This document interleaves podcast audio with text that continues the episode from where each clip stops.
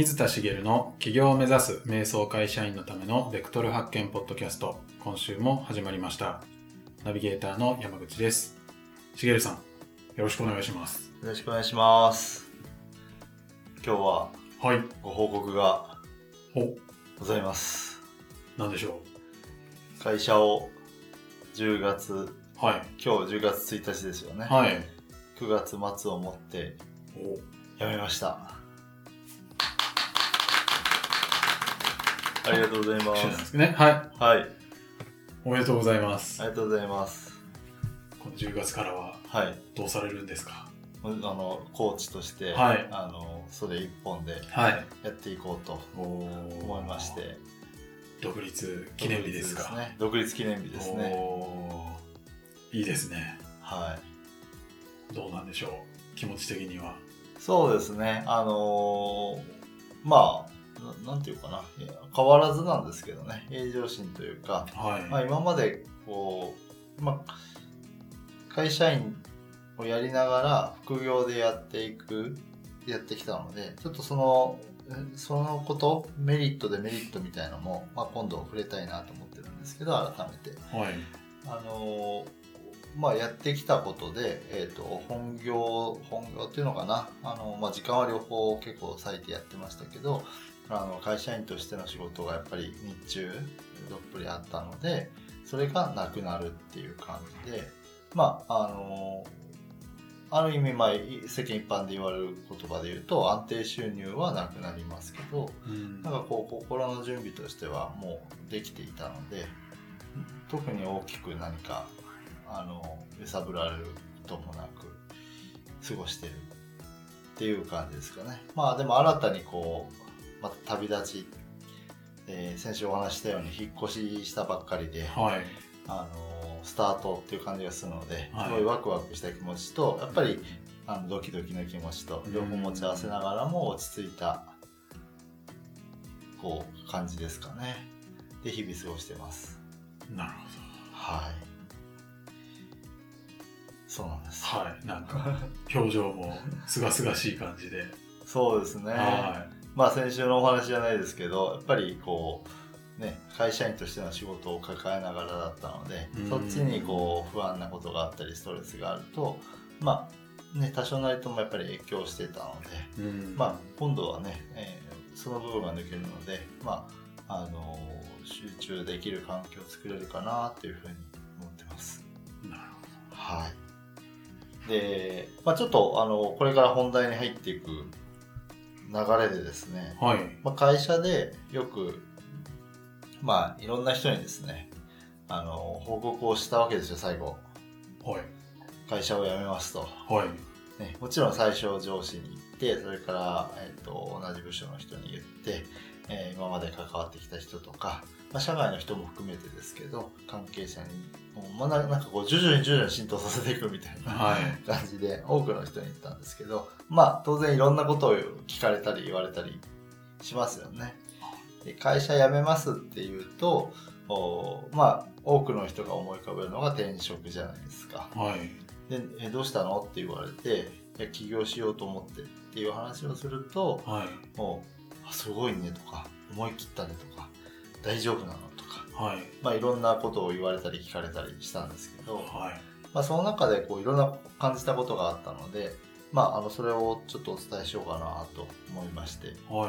はい。どんなことがあったんですか？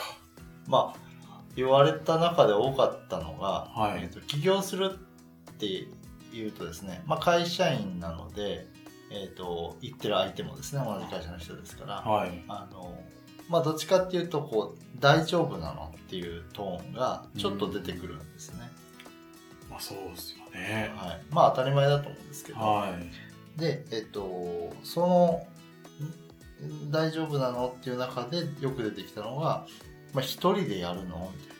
のっていう言葉だったり、はい。で、えっと事務所はどこでやるのとか、あはのこれは具体的な質問ですよね登記はどうするの？とかなんかこう会社に詳しそうな人だと、はそういう話をしてきたりとか。いそこ気になりますか。ね。不思議ですよね。ね。で一人の、まあ、転職を何度もしてる、まあ、上司格の人にはい。話をした時にあの当たり前のように法人化すると思ってたみたいで。お「あの登記とかどうすんの?」って聞かれてー。はい。「いや別に法人化しないので」みたいな話をしたらは「えしないの?」みたいな驚き方をされたりとかですねい。なるほど。逆になんですんの？みたいなまあね。まあ、あの、はいもちろんしてもいいですし、山口さんもね、あの、会社員からいきなり法人化されましたし、はい。そういうパターンも全然あいいと思うんですけど、うそれ、いや、こ個人でやるって言ってたなんか、まず個人事業主を思い浮かべないのかなとか、それもあんまりわからないというか、わかんないっすよね。うん、やっぱそうなんですね。ね。は多分。わかんないですけど、もう会社員だった頃の記憶がい。はい。ちょっと薄れてるんで。はいはい。わかんない。そうなんですね。っていうのを改めて感じて、はいで。それで感じたのが企業会社員の持つ企業イメージって企業に対するハードルが異常に高いなと思ったんですよおーなるほど。私はまあ今まで話したみたいに何年もかけてあのなんかやってみたりとかあする中で、ね、山口さんもそうですしもうすでに起業されて、まあ、会社経営されたり個人でやられてる方の中で過ごす時間も結構長いんですよね。で多くの方今でも接点ある方もいっぱいいらっしゃるので、まあ、そういった人の中にいる時間も長いんで起業に対するハードルが一般の会社勤めだけをしてる人からするとすごい下がっていたんだなって改めて感じて、うん。まあ、昔の自分も高かったのは間違いないんですよ。はい。で会社員っていう人からすると起業ってそれだけこうハードルの高いと感じさせるものなんだなってうん。思ったんですよね。なるほでまあまあこれからがまあ本題なんですけどど。はい。私のねあの今お伝えしている人たちって会社員瞑想会社員じゃないですか。はい。瞑想会社員の方もそのハードルがすごい高いと思っているうん。社会の中で生きている人たちじゃないですか。まあそうですよね。まあ、今聞いてくださってる会社員の人だったら周りの人たちは少なくとも起業って大変だよねとかはい。あえ大丈夫なのとかそういうことを思うすごく起業っていうのはハードルが高くて一部の人しか成功しないみたいなイメージを持っている社会の中で生きてるっていうのは、まあ、ままずかなりの確率で確かだと思うんですよね。はい。で、まあ、ご本人がどのレベルで思ってるかは別なんですけどご本人もそんな中にいるんだからうんそれなりにやっぱりハードルの高さを感じてるんじゃないかなって改めて思ったんですよ。うーん。はい。周りがそうだったら、はい。そんな風に思っちゃいますよね。まあ環境が大事だよって話も以前しましたけど、はい周りにやっぱり人ってのは影響されますし、うんえー周りがそういうふうに思ってる世界で生きてるとやっぱり自分もやっぱりそう感じるんじゃないかなと思ったんですよね。はい。だから以前その起業をしている人とか起業を目指している人のコミュニティに、えーいる時間を作るといいですよってお話をしたと思うんですけど、うんやっぱりこう会社員として働いてるとやっぱそこが一番長い時間取られるのでその起業に対するハードルの高い世界で生きている。うん。そうするとやっぱり、まあ、あの会社員をやりながらなかなかこう起業に踏み切れない人たちにとっては起業のハードルってなかなか下がっていかないんじゃないかなと思ったんですよね。うーん。まあそうですね。そうするとなんかあハードル高えなと思ったらどうなっていきそうですかね？うーん。やっぱなんか、行動がなかなか取れなかったりとか、はい、諦めちゃったりとかはってなっちゃいますよね。い、なりそうですよね。はやっぱ行動がそれで進まなくなったら悪循環に陥るというかい。うーん。進まなくなってなんかさらにハードルが上がるような気がしたりとかはい。なんかそういう風な悪循環になっていくんじゃないかなっていう気がしたんですはい。でまあ私はまあ企業の定義がどこなのかわかんないんですけどそれをこうなりわいとして生活の糧として生きていくっていう意味ではまあ今日起業初日。お 確かに。正確に言うと実ははい。い収録してる今日ははい。有給消化中なんですけどはいはいあの最終出社はもう終えてるんですね。はい。あの最後の日挨拶はあのその最後の9月末に行かないであのもうあのお終わりにしてはい。あと消化しておしまいっていう形にしたので、うん。あのもう最終出社は終わってるので、はい。手続き上で10月1日からってことなんですけどはい。なのでもうあの会社員は卒業した気でいるのではい。10月1日気分なんですけどはい。なのでまだね先のことを全然経験してない人間なんですけどやっぱりこう会社にいる時にこうハードルが高いなって思ってしまうとやっぱり行動が、あのーできなくなったりして諦めていく人っていうのはなんかこう感覚的にわかるんですよね。はいなんですけどじゃあ起業ってどこかっていうと会社を辞めた時とするとまあ定義はよくわかんないんですけどね。会社を辞めてそれをなりわいとする生活の糧とするビジネスを自分でやっていくことを起業のスタートとするとまあ会社を辞めてしまえばスタートしちゃうんですよね。はい。実際に収入を得ていくタイミングがあのもっと前からあってももっと後だろうとそこから先はその自分がやろうと決めたビジネスをやっていくわけじゃないですか。はい。だから起業っていうことだけをやろうとすれば別に誰でもすぐできるわけですよね。確かですよね。にはい。でまあハードルの高さっていうのはまあその収入面だったりとかいろんな面で感じるんでしょうけどそれ以上に周りの人が思ってるみたいに、えーあの一人でやるの大変じゃないのとかうん。事務所を構えるのとか、うんいろいろなってくるとそんなこともやんなきゃいけないのかってなってくるとハードルがどんどん上がっていくわけですよね。はいでなので何が言いたいかっていうとハードルを高くしてもん何の意味もないですよっていうことをなんかお伝えしておきたいなと。なるほどハ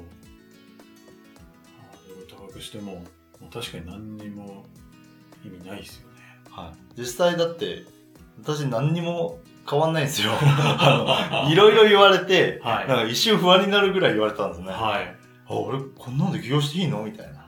なるほど。そんなのもあったんですね。こんな準備もしてないの？みたいな風に自分が思うほどはい。周りにいろいろ言われたんいろいろっていうのはその一人でやるの？とかそのどっかの組織にコーチコーチングとコーチって話をしたのでどっかの組織に属したりするの？みたいなことをいろいろ言われたりとかしたんですけどあのまあ実際ね一人でやっていくんですよね。まあ例えばあの山口さんとうんこうやってやらせてもらってるみたいにあのいろいろこう協力してくれる人はいるわけですけど、はいまあ、ビジネスとしては一人でやっていくわけですよね。うんでそれがいつから始まるかってもう始まってるわけですよね。はいうんだから起業ってまあやり始めたらもう起業してるわけですよね。うんと思うんですよ。はい会社員のうちからだから本当は起業していたってことなんだとうん。私は思ってるんですけど、はい。で、あのーそういうやってるうちにこうハードルがだんだん下がってきたんだなって思ってるんです。はい。でハードルが高いなと思ってハードルだけ上がっちゃって諦めるっていうのが一番もったいないと思うんでうん。あのまあよく私がお伝えしていることを今日改めてお伝えしたいなはい。と思ってまして、なんでしょまあ、ちょっとハードルが高いって感じるこう起業の方法であの一つ思い当たるのがこうなんかこう初期投資がすごいかかる店舗の経営とか。ううん。例えばカフェをやりたいんですみたいな人がいたとしてはい。そしたらこう場所を構えてなんかね初期投資をして工事をしたりしてお店を出してなんかいろいろね従業員雇ってとか、はい。まあ、自分たち例えば自分一人もしくはその仲間とやるだけだったら従業員は雇わなくていいかもしれないですけどまあなんかちょっとハードルがね例えばコーチ業よりも高そうじゃないですか。うん。ですよね。はい。でそういうふうな人だったとしてもえっ、と私がやってほしいなと思うのはいきなりじゃあ準備をして店舗を構える段になって会社を辞めてでお店をオープンしてスタートさせるっていうんじゃなくて最初はこうハードルの低いところからちょっとずつやっぱりやってってほしいんですよね。うんちょっとずつ。はい、はい。で昔その5メーターの壁の話をしたことがあるんですけど、はい。一えーか5メーターの壁を登るのは大変だけど1メーターにすればなんとか登れる、うん。階段になったら、はい。えー、と何も考えなくても登っていけるよね。うんうん。って話をしたと思うんですけど、はい。それと一緒でその起業のハードルが5メーターの壁なんだったら起業するまでの間にいろいろ階段を積み重ねればいいんですよね。うん。なるほど積み重ねて結果的に5メーター登ってる状態を、はい、登れる状態を作る。はい。ってことですかね。はい。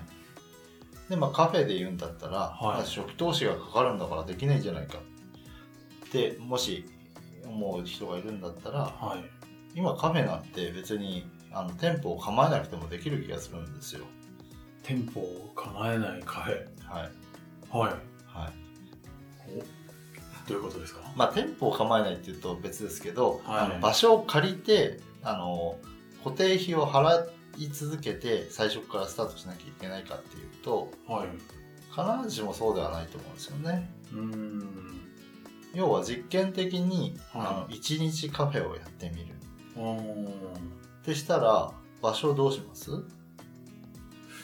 りあえず1日借りれる場所をはい。探して。はい。はいはやってやってみますよい、ね、はい、1日場所を借りるのにどれだけのハードルがあります？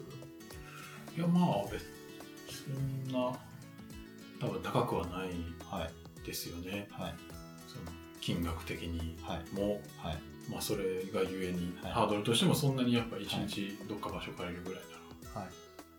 高くないですよね。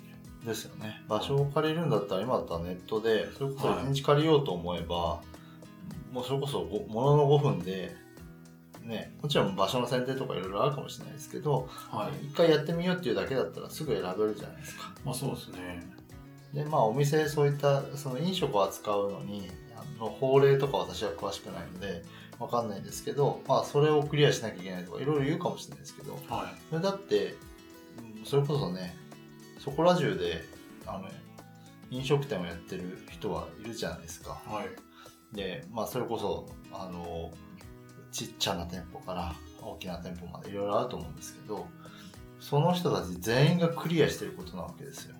うん。そんなにハードルが高いわけはないと思うんですよね。なるほど。でそういうふうにこう一日だけやってみてで昔から昔からと言いますか前々から私が大事にしてるのはあのそこで実際にやってみて自分がどう感じるかうんってことをしっかり確認してほしいんですよね。はいいきなりお店開いて順調なんだけど、ストレスかかりまくってやりたいことじゃなかったわってなったら最悪じゃないですか。それ最悪ですねですよね。はなんですけど、まあもちろんうまくいかなくてもストレスにはなると思うんですけど、あの自分でまず小さくやってみて、で、えっ、と、それの積み重ねで、あ、なんか別にあとはお店を持てばいいだけじゃん。とか、例えばですよ、そういう風な心境になったり、あるいは、まあそのお店の規模、将来は割と大きなところでやりたいけど、まず最初は例えばカウンターぐらいのい、のところからあここだったらできるなとかっていうふうに思えるところからスタートしてみるとか、はまああのやり方はいくらでもあると思うんですよね。で最初は本当に友達だけを呼んでやってみるでもいいしあの実験的にお家であの知り合いだけを呼んであの例えば自分がこうカフェでこんな風にしたいんだ例えばコーヒー豆にこだわりたいんだったらそういうのを実実際にこう出してみていうんやってみてもいいわけですよね。なるほと思いません？はい。まあそうですね。お店構えて違ったはだいぶやばいっすよね。やばいですよね でも実際いると思うんですよいっぱいあ思い切ってやってみて、はいなんかうまくいくと思ったのに特にそのやりたいことでもないのに、はいうまくいくと思ったからやったとあ。かはい。よく話題になるのはこうあのコンビニのフランチャイズとあかあ。私はフランチャイズはあんまり企業っぽくないなと思ってるんですけど、はい。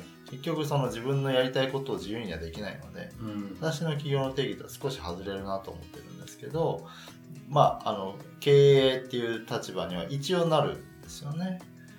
なるのでまあそのまあうまくいく仕組みも整ってるからっていう理由でやってなんかいろんな制約があったりとかはい。してなんかこうねその会社と揉めたりとかっていう話よく話題になったりするじゃないですか大変らしいですね。なんかそういうのって一番もったいないなっていうか、う思い切ってやってみたみたいな。いいんです。思い切ってやれるならやってもいいんですけど、そういうことにもなるので、だからこそ、その、会社員でいるうちにできることっていっぱいあるんですよね。うん。今言ったみたいに。はい。友達呼んでやるでもいいし、一はい日カフェを開いてみるでもいいし、じゃあその、でも、こう、法規的に何が必要なのかわかんないから大変だと思ってるなら、その法規を調べて、あ、こういうところクリアすればいいんだって思えれば、そそれでいいわけですし、はい。そういったハードルを一個ずつこう、クリアしていけば、あの、道筋が見えてくるはずなんですようね。ん。あるいは、それで違うと思うんだったら、やめればいいわけですよね。まあそうですね。なるほど。なのであのやっぱり私がお勧めしたいのは会社員でいる間にそういうこうお試しがいっぱいできるんですよ。うん。それこそ生活をかけずにかけずにっていうのは生活できるかできないかの賭けに出ることなく、はい。えーこうまあ、会社からの収入がある中でいろいろちょこっとずつこう実験ができるんですよね。うん。でその実験の繰り返しの結果何が起こるかっていうと企業のハードルが下がってくる。うん。なるほど。なので今こう起業ししたいんだけどできない。あで遠くてハードルが高くてあもう諦めようかなって思ってる人がいるとするとそれはあなたが勝手に周りにも影響されながらハードルを高くしてるだけだと思うのでうん。その起業っていうゴールをんあのイメージするのはすごく大事なことなんですけどはい。そこまでの距離の遠さを勝手に自分でひあのこうイメージするんじゃなくてそれに向けた第一歩でできることをちょこっとやってみることの方がよっぽど大事だなうん。ということに改めてはい。あの気づいたここ12ヶ月だったんですね。それほど会社員でいる人にとって起業っていうのはハードルがむちゃくちゃ高いものなんだそうなんですね。って本当に思いましたうね。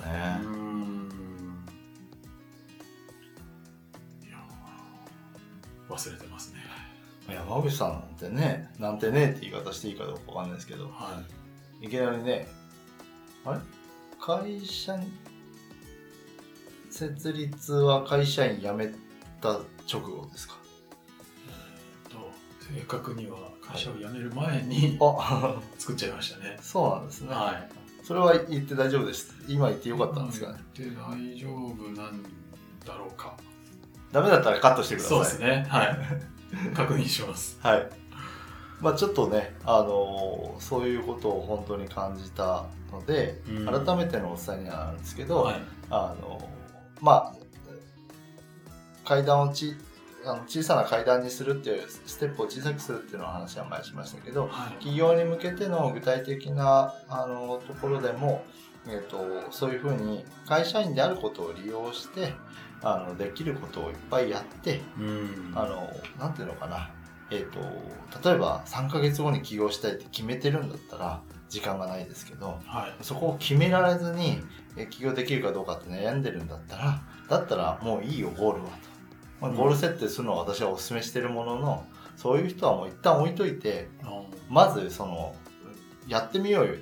うんまあ、カフェの例ばっかり言ってますけど、一日カフェでも友達呼んだ会でもいいから、一回やってみれば、あの、前よりは一段進んでるので、はい。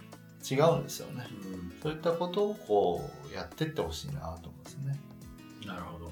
はい。そうすることで、勝手に起業のハードル、私もだってハードルが、あの、昔すごい高くて、起業なんてしたいけど無理だってずっと思ってたんですよね。はい。思ってましたけど、いつの間にか、こう、辞めることが当たり前になってきていたので、あの、積み重ねていけば、必ず皆さんもそうなれるんじゃないかなと思います。じゃああまりハードル高く考えずに、はい。ちょっとずつできることをやってみましょうっていう、そんな感じなんですかね。はい。はい。では、最後にお知らせです。えー企業を目指す瞑想会社員のためのベクトル発見ポッドキャストでは、皆様からのご質問を募集しております。えー企業のことや、やりたいこと探しのお悩みなど、しげるさんにお答えいただきますので、どしどしご質問ください。えーポッドキャストの詳細ボタンを押すと、質問フォームがありますので、そちらからご質問いただければと思います。では、記念すべき独立記念日にはい。お届けしたポッドキャストも今回はここまでということで、はい。じゃあまた来週お会いしましょう。はい。しげるさんありがとうございました。ありがとうございました。